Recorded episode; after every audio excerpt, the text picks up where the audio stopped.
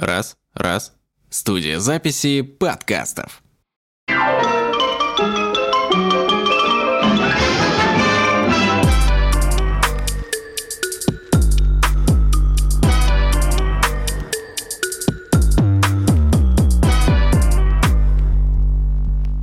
Всем привет, я Настя, это подкаст «Вот и сказочки конец». В нашем подкасте ведущая Алина, психолог Лена и наши смелые гости обсуждают детские сказки в не совсем детском контексте и проводят параллели между сюжетами сказок и реальным жизненным опытом. На протяжении подкаста я буду с вами слушать, что происходит внутри разговоров, пояснять какие-то термины, если это будет необходимо, и делиться своими размышлениями. И сегодня у нас в гостях Юля, КВНщица, сценаристка и очень красивая девушка, которая к тому же знаток никому неизвестных произведений. Ну что, поехали? Ну что, друзья мои, а, да, собственно говоря, я хотела спросить э, у Юли, какую сказку она выбрала, потому что я этого не спросила. Прекрасно, мы делаем подкаст, но тем не менее. Я выбрала не совсем сказку, это произведение такое детское, я его читала в дошкольном или младшем школьном возрасте. Называется «Тим Талер или проданный смех». Я даже не слышала, кстати. Слышала Мне такое? так удивительно, Нет. что никто о нем не слышал, потому что я думала, что это, ну, прям книжка, которая есть у всех дома на столе. Ну, я, я потом думала, может взять что-то более известное, но подумала, что все таки вот проданный смех прям действительно очень сильно отзывается до сих пор. Не, ну самое главное, что подзывалось. Да. А ты в, де- в детстве э, тебе кто-то подарил или ты как ты? Я не знаю, у нас просто большая библиотека была дома, и в том числе эта книга. Она такая уже потрепанная, и... Ты ее, ты ее знаешь э, достаточно досконально. Ну, в плане я не имею в виду, что ты сейчас сюжет пересказывала, а вообще по, по ощущениям она ну, по ощущениям, да, я ее больше всего хорошо. отзывается. Ладно, тогда давайте начнем с нее. Не буду просить, конечно же, пересказать сюжета. Мне кажется, что это просто... В двух словах я могу это сделать. Если можешь, расскажи. Да, конечно. Да. А, это история про мальчика, который был невероятно такой энергичный, смешливый, классный. И однажды, ну, все им восхищались, он был очень популярным. И однажды он встретил очень странного человека, который предложил обменять его смех, жизнерадостный, такой заливистый и звонкий, на способность выигрывать абсолютно любое пари. И в итоге мальчик на это согласился, и дальше, соответственно, что с ним происходит, когда он не умеет смеяться, но может выигрывать любое пари. Мне очень нравится это. Офигеть. Прикинь? Мне кажется, книга сама по себе уже очень психологичная. Она уже о многом Ну, я думаю, говорит. да, она такая, да. наверное, философская. Но тогда я этого, конечно, не понимала сейчас. Угу. А расскажи, пожалуйста, ну, то есть вот ты сказала про этого мальчика, а, который был основным главным героем. Были ли там еще какие-то герои? Или вот как-то он тебя именно цеплял? Там был еще один персонаж, я, к сожалению, не помню его имени. А, в какой-то момент он стал сопровождать главного героя, но он уже был взрослый, это был не ребенок.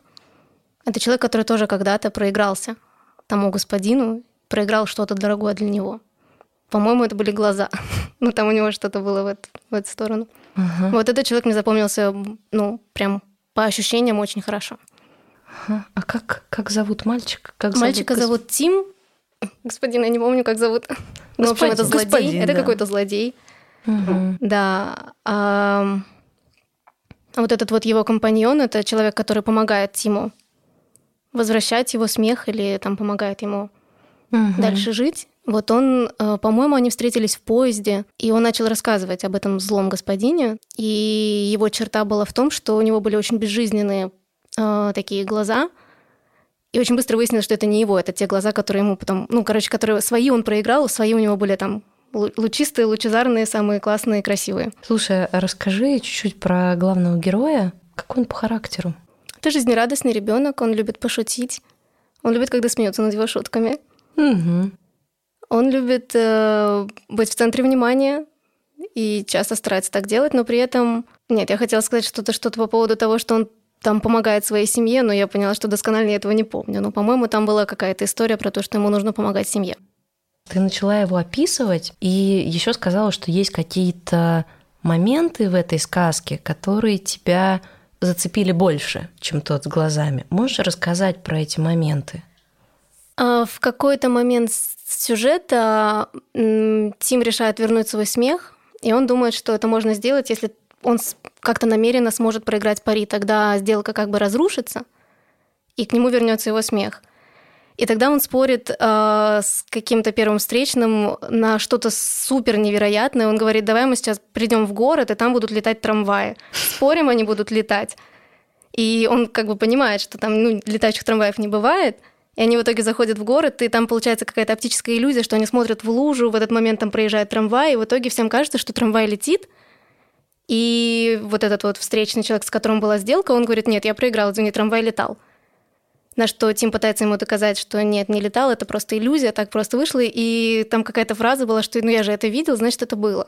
Угу. Вот это вот мне нравится э, штука, мне нравится этот момент. А чем он тебя цепляет? Расскажи. Про ну, это какая-то такая история про что важнее, реальность или впечатление о реальности, не знаю, что-то я вот периодически об этом думаю в таком формате очень ленивом. Если э, этого не было, но я думаю, что это было, это было или нет? Угу. Я коряво сформулировала. Нет, я прекрасно тебя понимаю, на самом деле. Это действительно очень интересная штучка. А как это в твоей жизни укладывается? Вот ты сказала, я периодически про это думаю. А что это для тебя значит? Вот про что это у тебя внутри, в твоей жизни? Есть ли какая-то связь? Наверное, в моей жизни это про то, что если чего-то нет ну, физически, но я это чувствую, значит, нужно принять, что это есть. Наверное, это про какие-то эмоции. Ага. Можешь какой-нибудь пример? Ну, когда мне некомфортно или когда мне больно, но как бы нет объективной на это причины, угу. я иногда вспоминаю этот момент и думаю, что, ну, наверное, раз я это чувствую, значит, это есть, значит, наверное, надо с этим разбираться. Кайф. Ну, это прям очень круто, в смысле, как будто бы а, эта цитата как-то учится, учит э, тебя доверять э, себе и своим ощущениям, своему восприятию.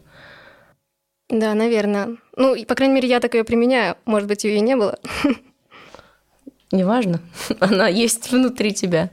Есть ли еще какие-то штуки, которые тебя там цепляли? Какие-то этапы? А, да, мне нравится момент, когда он первый раз идет, э, ну, допустим, в школу после того, как он отдал свой смех. Угу. Периодически он встречает каких-то людей, делает какие-то привычные действия, но, соответственно, без своего обычного настроения. И люди угу. очень резко от него отворачиваются. То есть он говорит все те же самые фразы, но без... Э, ну, то есть там, там, там была конкретная фраза, я ее очень как-то угу. запомнила. Офигеть. У него, там, у него там что-то спрашивали по поводу того, откуда ты взял деньги, и он всегда отшучивался, говорил, а, я украл там у директора водокачки. А когда он сказал это без смеха, без э, своей вот этой сверхспособности харизмы, ну, там его уже чуть ли не в тюрьму потащили, потому что это выглядело очень реально, что он украл что-то у кого-то. Он, он лишился какой-то своей... Суперсилы, да. Суперспособности. Слушай, это... Ну, меня цепляют сейчас две фразы э, из того, как ты сказала. Ну, первая, она, в принципе, очень отражает название про отдать свой смех и э, делать что-то без обычного настроения. Что это для тебя значит? Вот в контексте твоей реальности сейчас, да про что это заставляет тебя задуматься? Ну, я сразу думаю про какой-то ресурс, ага. про то, есть он у меня или нет. Наверное, вот это настроение, это когда оно у тебя есть, у тебя как бы и дела лучше получаются, и, ну, и в целом все легче как-то идет, и когда нет, соответственно, даже простые какие-то дела, переговоры или какие-то простые жизненные вещи, ну, все валится из рук. Похоже, это важная для тебя тема. Ну да, это да, конечно. Можно я тебя поспрашиваю про это? Да, конечно. Как будто бы есть что-то такое важное для меня, как вот э, у того мальчика был смех, что я как будто бы отдаю какому-то господину в обмен на что-то. Если взять эту э, метафору и посмотреть ее в контексте жизни, что это такое есть важное у меня, и кому я это отдаю. Ну, важное это силы какие-то душевные. А кому? Сейчас я подумаю секунду. Наверное, это не какой-то конкретный человек, это может быть действие или какое-то состояние. Я не знаю, мне нужно разобраться с этим. Нет, ну, ты нет, не у меня, должна есть, у меня есть ощущение, что да, я прям ага. не, не сформулировала это для себя. Но что-то есть, что эти силы забирает. Ты не должна сразу говорить. Я понимаю, что здесь э, могут возникать какие-то штуки, какие-то вопросы, а, которые не имеют сразу очевидных ответов. Это нормально. Хорошо. Можешь ли вспомнить, может быть, ситуации, в которых это случалось? Вот знаешь, обычно так бывает проще понять, а, что это такое, что может их забирать. Да, у меня есть периодически какая-то апатия, и в этот момент я чувствую, что у моей силы забрало что-то. Угу. И очень часто это какие-то такие бессмысленные действия, типа когда я там мониторю соцсети вместо того, чтобы Угу. заняться тем, что мне кажется важным. Это всегда забирает у меня силы. Когда я слежу за повесткой, за там, ситуацией какой-то, которая мне важна, там, в том числе политической, или ну что-то такое, это тоже забирает у меня силы. Что-то еще я не, улав- не улавливаю пока. Видишь ли что-нибудь общее а, в социальных сетях, в повестке? Что это такое, что забирает мои силы? Это что-то, что я не могу изменить. Что-то, над чем у меня нет контроля. Мне интересно, я думаю про твою историю, про сказочную часть. И интересно, как этот мальчик возвращал а, себе свой смех, и удалось ли ему его вернуть. Да, ему это удалось. И для того, чтобы вернуть свой смех, он создал парадокс. Он поспорил э, с кем-то на то, что он сможет засмеяться. Ну и парадокс, он в итоге, естественно, там все сломалось. Но примечательно не то, как он это сделал, а для меня запомнилось больше, что произошло позже, потому что пришел вот этот вот злодей и сказал, типа, вот вы дураки, вы, вы поспорили на грош, а вы могли поспорить на любое богатство, и они бы сейчас у вас были. И тоже не знаю, что это значит. Да, они, ну, там просто два, вот главный герой и его компаньон, они друг с другом поспорили на грош, что мальчик сможет засмеяться. И выиграли его. Очень интересно. Вот как будто бы здесь есть какая-то такая штучка, ну, которую я, разумеется, тоже не понимаю. И не могу понимать. Это какая-то штучка твоя. Меня зацепил парадокс. Хочется сначала про него, наверное, и потом вот, вот к, твоей, к той части. Про то, возможен ли какой-то парадокс у тебя в твоей жизни с твоей апатией, которая бывает. Что это такое? Не знаю, или спор. Ну, то есть, что- что это такое? Может ли это как-то лечь на твою историю, как тебе кажется? Я думаю, есть парадокс в том, что у меня никогда нет сил, но я постоянно что-то делаю. Я постоянно об этом думаю. Офигеть! О, это очень, это очень круто. И как же тебе это удается? Я не знаю. Ну, я думаю, что это не я. Я не знаю. Как это? Ну, я, я не знаю, я пытаюсь с этим иногда, ну, я пытаюсь с этим разобраться, но иногда мне кажется, что не я управляю своей жизнью, а как в Sims кто-то этим, этим занимается, потому что сил у меня нет никогда ни на что, но иногда я лежу, а иногда встаю, что-то начинаю делать, какую-то суету наводить, что-то там Мгм. бегать или что-то. Ну, в общем, я что-то делаю, и я не знаю, почему я это делаю, как, как, э, как я встала, начала это делать, я не знаю, Ага, как это происходит. А не Это подходит появля- под парадокс? То есть это какой-то а, ти- типа, типа автопилота какого-то? Да, это что-то похожее на автопилот, но я просто не понимаю, я не могу разобраться, как он работает. А появляются силы потом? Иногда вспышками, так кратковременно. Я тоже пытаюсь разобраться, от чего это зависит. Очень интересно, что, похоже, я могу что-то делать, даже когда у меня нет сил, и они могут появляться. Что такое сказал господин про вот это богатство и грош? И как думаешь, какая часть э, этой фразы тебя зацепила? А, Он сказал, ну, он назвал там персонажей дураками, сказал, что они упустили свой шанс стать богатыми, потому что это была последняя пари, которую он выиграл, мальчик в смысле. И значит, можно было на нем заработать много денег, но они об этом даже не подумали, это глупость. Вторая часть вопроса. Как они отнеслись к такому комментарию? Ну, что-то вроде отмахнулись, потому что это же не, вообще не было важно в данной ситуации. Здесь была речь про возвращение смеха, а не про обогащение. А, Я могу попробовать э, говорить э, что-то, что слышу, Да, конечно. а, а- а ты определяй и останавливай меня, если что, Хорошо. хорошо? Меня цепляет твоя апатия. И Мне хочется тебя про это спрашивать. Да, конечно. Как давно кто-то забрал у тебя смех? Мне кажется, это продолжается уже несколько лет. Ну, последние четыре года я, наверное, в таком состоянии, да. Знаешь ли ты, что произошло а, четыре года назад? Ну, наверное, да. Наверное, я догадываюсь. Ам, Ну, это скорее... Четыре года назад произошла такая ситуация, когда я разом ну, лишилась своих друзей, а, потому что я ушла из э, команды, в которой я, ну, можно сказать, работала. Вот. И ну, я думаю, это так серьезно на меня повлияло на тот момент до сих пор. Мне, мне не дает покоя именно метафора. Я попробую через нее тебя спросить, хорошо? Если мы говорим про заключение какой-то сделки с этим господином, то я ему отдаю свой смех за что-то. Понимаешь ли ты, что ты такое отдала там? Ну, не обязательно сразу же отвечать, ты можешь подумать, что это такое, что я отдала там взамен чего-то как будто бы. Возможно, была проведена какая-то сделка, которая перестала быть актуальной для тебя. А, Я отдала своих друзей свое дело, чем я хотела, планировала заниматься долго. Но взамен я получила свободу. То есть я получила возможность ну, не трепать себе нервы каждый раз. Тогда это, ну, это и сейчас я считаю, что это ценнее, чем то, что я отдала.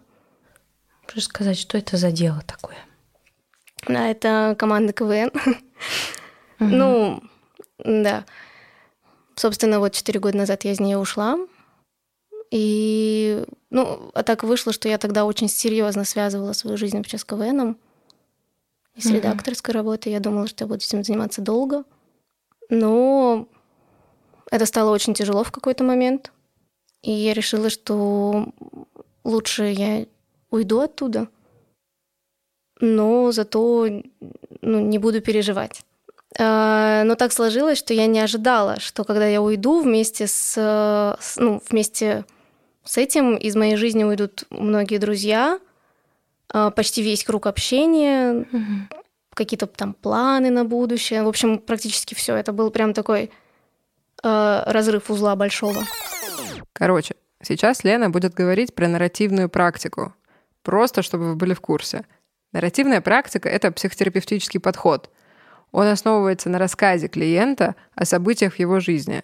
Таким образом, человек переживает свой опыт через повествование и осмысляет свои выборы. Вот. Ты знаешь, мне очень интересно. Мне вспоминается один взгляд из э, нарративной практики на то, когда мы расстаемся с чем-то или с кем-то. Иногда есть ощущение, как будто бы с этим кем-то, чем-то, группой людей уходит что-то очень важное про нас и для нас. Но в той концепции, которую мне хочется тебе предложить, нет такого, что на самом деле это уходит. То есть как будто бы это какая-то очень важная часть тебя, которая все равно с тобой остается. Хочешь ли ты про это поговорить? Да, давай. Попробуем. Окей. Попробуй назвать, что это такое, что ушло. Ну, то есть это про людей, про КВН, про какое-то, не знаю, про что это. Мне кажется, это скорее про ощущение себя ну, своей, в своей тарелке, Ага, среди своих. Это что-то такое. Это, ага. ну, может, ближе к семье, но что-то такое. Господи, как, как, как цепляет, знаешь, вот эта вот связка про, про Тима, который продолжал делать то же самое, но как будто бы что-то такое вот... а, И, и мне сейчас вот думается про эту свою тарелку. А Расскажи про себя в своей тарелке, какая ты там. Сейчас просто буду мечтать, какая я хочу быть в своей тарелке. Ну вот, я хочу быть тем человеком, который искрометно шутит, и над э, чьими шутками все смеются. Я... Мне нравится эта роль. Мне нравится, в принципе, ощущение близких людей, то есть Мгм. тех, кому ты можешь там ну, все что угодно рассказать, с которыми не нужно фильтровать там свои же эмоции. Наверное, это какое-то веселье, это совместное какое-то, ну, какие-то авантюры, куда-то сорваться, поехать, что-то сделать. Вот для этого нужны свои люди, и вот, наверное, это мое. А в том, что ты говоришь, для меня как будто бы есть два направления. То есть все это называется я в своей тарелке, а направление внутри этого первое про меня, про мой искрометный юмор. И мне хочется спрашивать тебя, есть ли еще где-то какие-то места, где я могу быть такой. И есть другой кусочек про людей и про авантюры. И есть ли что-то такое, можно даже разделить, да, есть ли люди, которые сейчас ощущаются в твоей жизни такими, или которых ты ощущаешь такими? Есть ли какие-то авантюры, которые ты бы запланировала? В общем, не знаю, в какое направление ты хочешь пойти, выбирай любое. Um, да, я хотела уже по порядку начать отвечать. um, люди такие есть, но сейчас это не одна компания, это просто такие разрозненные единичные знакомства. Они все очень классные. Угу. Но вот ощущение такой прям одной большой семьи, такого уже как бы нет. Есть ли сейчас ситуации, где я ощущаю себя вот так, как я хотела бы? Да, бывает. Но тоже вспышками. Я начала замечать это недавно, это стало получаться недавно заново. Где? Где это получается? Если я скажу в Клабхаусе, будет слишком тупо. Эм, нет, но ну, на самом деле иногда бывает просто какая-то компания людей, где я могу расслабиться и пошутить, и я просто в такие моменты как бы заново себе присваиваю эту способность, потому что, ну, мне долго казалось, что раз вот там не получилось, то больше и пытаться не стоит. А сейчас я все-таки понимаю, что нет, наверное, я умею угу. это делать, и мне это нравится, и, наверное, нужно это продолжать. И периодически сейчас бывает так, как-то совпадают звезды какие-то, не знаю.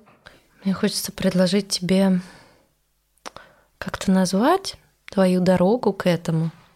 Я пытаюсь к этому идти. Я присваиваю заново себе эту способность. Что это за дорога? Куда она? Назови направление. Так, ну к себе это будет слишком, как это общая история. Надо подумать. Ну, может быть, это к тому образу жизни, э, который я бы хотела вести. Назови его. какой он? Какой он? Да. Он легкий. Да, это э, я не знаю, с эпитетами, если это образ жизни, в котором мне не нужно прилагать какие-то неимоверные усилия для того, чтобы просто быть окей. Угу. То есть это образ жизни, в котором все, что вот у меня вот все вот эти вот э, мои суперспособности, которые я бы хотела иметь, они у меня просто получаются, они через которым я продираюсь через все. Слушай, хочется, знаешь, попробовать. Я понимаю, о чем ты говоришь. Ну, то есть, э, как будто бы для меня сейчас это звучит, я сейчас грубо скажу, из разряда я нахожусь в точке А, где у меня пока не все получается. Я хочу в точку Б, и там есть все. И вот и все там легко. А, как будто бы то, про что мы говорим, но из разряда там а, вот этой книги, а, вот этого смеха как метафоры, а, твоего ощущения, где я искрометно шучу, а, ощущение, где я в своей тарелке, меня окружают свои люди, как будто бы это все есть на этой дороге разными точечками – как будто бы это, проверь меня, как будто бы это не сразу там, в той точке, в которую я иду, а как будто бы это маленькие-маленькие-маленькие этапчики. Да, да, это так. Но здесь еще очень важный момент, что я не могу просто пройти по этой дороге. Я угу. пытаюсь это сделать, но для этого нужны вот эти силы. Ага. А у меня почему-то их нет. Они иногда вспышками появляются, я пытаюсь это использовать. Ага. Но это не у меня нет контроля над этим, над этой дорогой в том числе. Я бы сказала, не нету контроля, а я не ощущаю, что он у меня есть сейчас. Да, я не ощущаю, что он у меня есть. Ты знаешь, для меня вот вообще в принципе ну, направление как-то туда вырисовывается. Тебе его сейчас предложу, а ты скажи, как тебе это, хорошо? Мне хочется думать про в сторону где у меня появляются силы, когда что я делаю, а что это такое, что дает мне сил. И еще один вопрос, ну, тоже вот туда, как бы не знаю, какой ближе тебе. На что у меня сейчас уже есть силы в этой дорожке? Это может быть что-то совсем мизерное, но что это за маленькие шажочки к, к тем своим людям и семье, компании такой? Или ко мне, как к искрометно шутящий. Замечаешь ли ты где-нибудь в жизни вот, вот маленькие шажочки, которые ты могла бы сделать вот к этим точечкам? Какой-то из точечек, не надо сразу ко всем. Наверное, да. Угу. Это очень пересекается сейчас э, с тем, чем я пытаюсь заниматься профессионально. Ага. Наверное, если я представлю себе, что я могу писать шутки, Значит, представлю себе. А... Похоже, ты этим не занималась уже. Я имею в виду, что я очень хочу начать это делать на каком-то уровне, ну, как-то для себя. Но я этого не делаю просто потому, что вот то нет сил, то кажется, что я что это не мое. И вот если я представляю, что это все-таки мое, то, что я понимаю мозгом, но не ощущаю, если я представлю, что все-таки мое и попробую это писать, попробую этим заниматься, наверное, хуже не будет. Это будет маленький шаг. Офигенно. Да. Слушай, я сейчас думаю про то, какое, блин, это волшебство, что перед тем, как мы начали записывать сегодня там, нашу встречу, этот подкаст, э, мы стояли и разговаривали э, с Антоном э, по поводу другого помещения и по поводу того, что там планируется делать психологический стендап. Да-да-да, я тоже об этом думаю. Мне кажется... Ну, как будто бы это какая-то магия. Вот так. Да, мне кажется, мне кажется, у меня все время так происходит, потому что я, не, я, короче, перестаю доверять своему мозгу, он работает супер избирательно, и как будто бы, э, почему у меня нет в том числе ощущения контроля, потому что как будто бы все само собой вокруг меня всегда складывается а я к этому не прилагаю никаких усилий.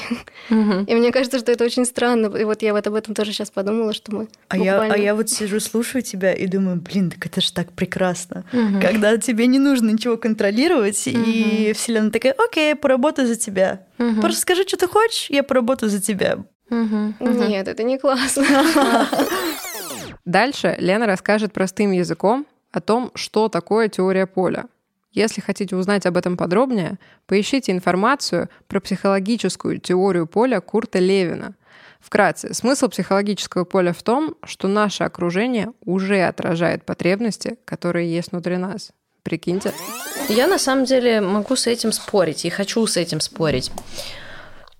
Есть такое понятие в психологии, как э, теория поля. А, и, ну, по сути, если на каком-то простом языке, это из разряда, если я иду в магазин и э, думаю о том, что мне надо купить красное платье, то я буду видеть, ну, как минимум, красные вещи. То есть, когда у меня есть что-то, про что я думаю, э, что-то, что является хотя бы частично мной осознаваемым, я начинаю это замечать. Э, поэтому э, я бы совсем не сказала, э, что твой мозг как-то там странно думает. Похоже, в режиме, не знаю, в пассивном режиме э, работы мозга у тебя уже есть такая штучечка, типа я, кажется, хочу снова писать шутки.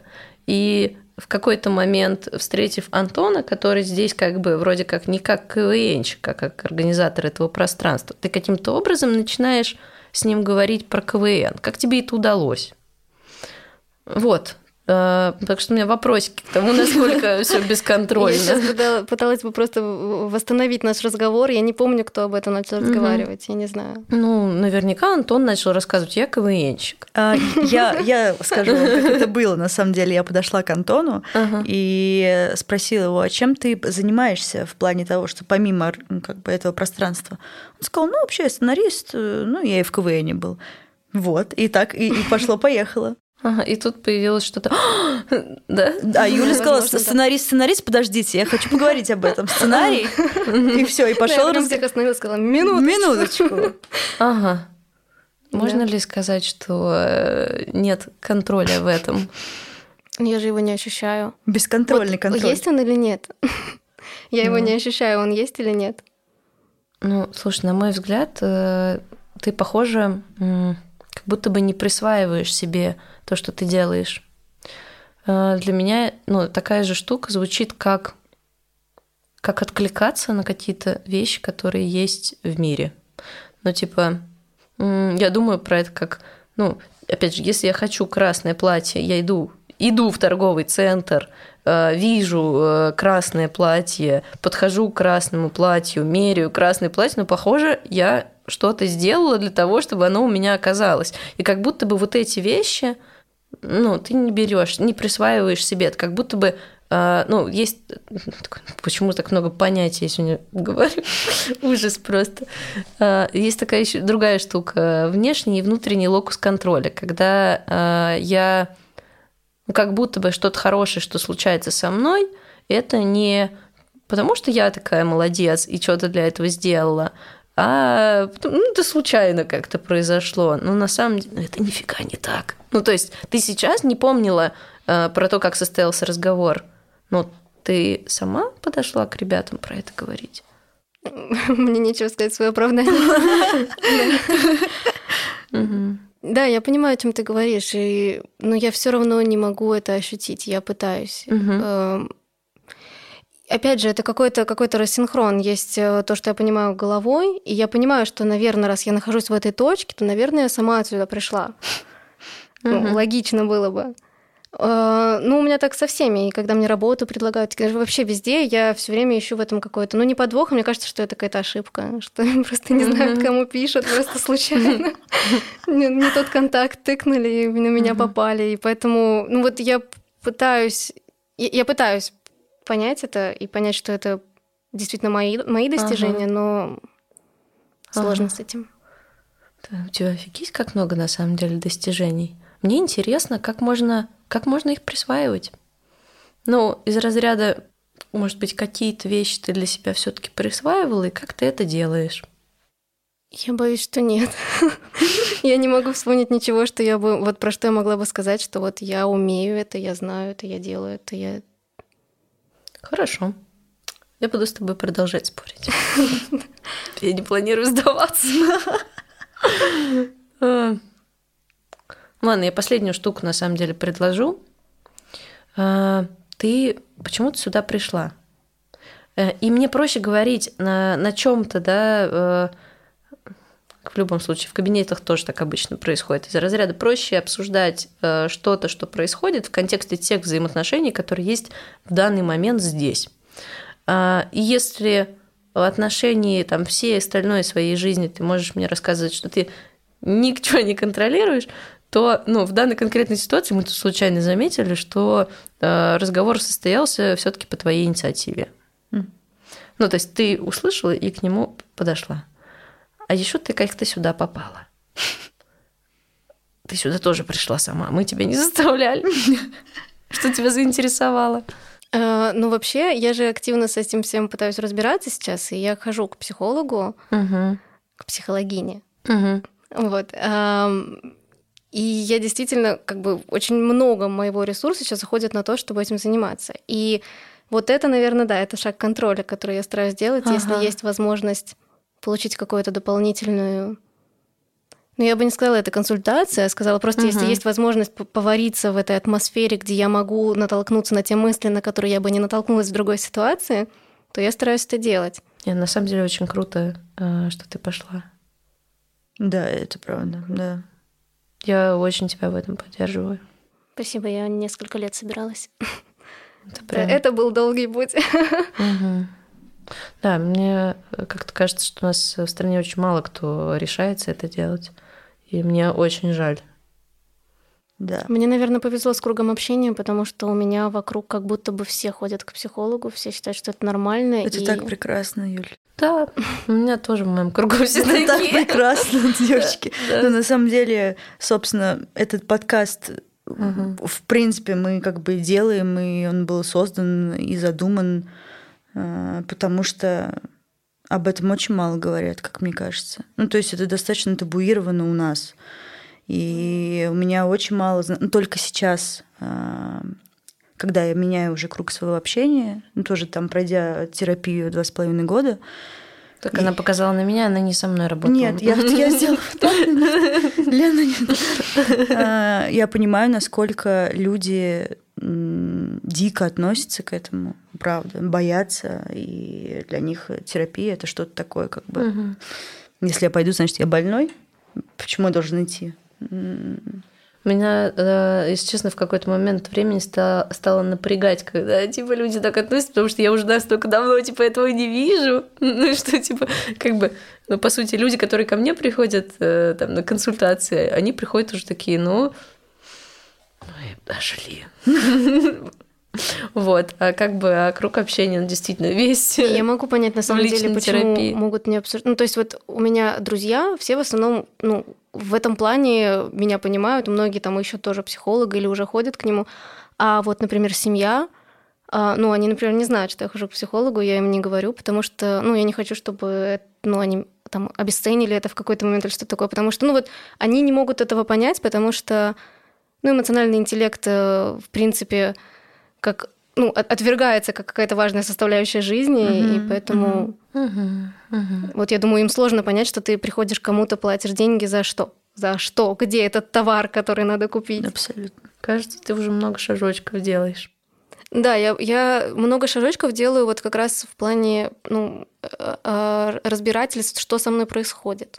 Угу. И поэтому есть ощущение, что во всех остальных сферах я как будто бы стою на месте. Но угу, угу, угу. Нужно просто как-то понять, прийти к мысли, что это не на месте. Да, просто это... как, как, а... по, как по мне, извини, что я перебила, для меня а, вот это вот момент того, что я разбираюсь в себе, и это двигает все остальные аспекты в моей жизни. Для меня вот недавно это стало прям основная такая э, точка опоры в том, что я очень хвалю себя за то, что я разбираюсь так много в себе, потому что именно это дает мне силы в дальнейшем на все остальные аспекты моей жизни. О, угу. Спасибо, это очень классно. Я возьму это на заметку. Угу, угу. Ну, как будто бы, если я что-то про себя понимаю, ну, это какая-то для меня штука. Когда я что-то про себя понимаю, у меня складывается какой-то пазл, и для меня это какое-то направление. Угу. Да, именно так, абсолютно. Да. Ну, давайте попробуем э, потихоньку завершаться. Мне кажется, что просто типа одна мысль основная, она какая-то, ну, была, произошла, развелась. Э, мне хочется спросить, э, было ли для тебя что-то важное в нашем сегодняшнем разговоре? Было ли тебе что-то интересно подумать и покрутить, э, вспомнить там, не знаю, сказку? Да, на самом деле мне было очень интересно, потому что я, когда шла сюда и думала про эту сказку, я не знала, как можно ее так складно и красиво приделать к моей жизни. ну, то есть я пыталась как-то представить, что там будет, но вот э, так хорошо про суперсилы, про отобранные важные части себя и про их возвращение, на самом деле, ну, как-то слишком получается, как будто в лоб, прям совсем. Но мне нравится, это, это очень много пищи для размышлений теперь. Слушайте, просто вот этот момент, э, опять на протяжении всего этого разговора я сидела и думала, боже мой, мы абсолютно не зря это делаем, как же да. круто сказка перекликается, потому что понимаешь, тебе кажется на самом деле, что она, ну, как бы может и не перекликаться, и вообще я ее плохо помню. Ну, какие-то моменты, да, что-то откликается, а потом так пах-пах-пах-пах, и ты да, сидишь, да. думаешь, вау, как это работает. То есть для меня это потрясающе. Я еще раз вот сейчас убедилась, что Фу, да, это работает. Это работает. Ну что, вот и сказочки конец. Сейчас, пока слушала Юлю, отметила для себя несколько моментов, которые меня прям особенно зацепили, и хочу поделиться ими с вами.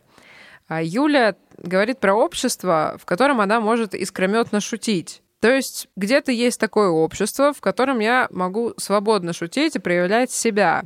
Я вот думаю, а является ли это для меня сигналом к тому, что в этом обществе меня принимают. И я могу там быть собой. Это прикольно и интересно. А вот что касается понятия внутреннего и внешнего локус-контроля, про который говорила Лена, и который ввел человек по имени Джулиан Ротерм, Интересно, насколько слово «контроль» у кого-то из нас может ассоциироваться с очень большими усилиями. То есть если я что-то контролирую, то в этот момент я прям напряжена и сфокусирована. А я вот думаю, если достаточно просто держать внимание на каких-то вещах и не стараться двигать то, что двигается и так, это контроль? Что вообще в себя включает слово «контроль»? Какие у вас ассоциации? Ну и в завершение, спасибо вам, что были с нами. Читайте сказки, вспоминайте сказки, ищите для себя и своих героев новые приключения и способы выбраться из героических трудностей. Вы слушали подкаст «Вот и сказочки. Конец». Хорошего вам сюжета. Записано в студии «Раз-раз».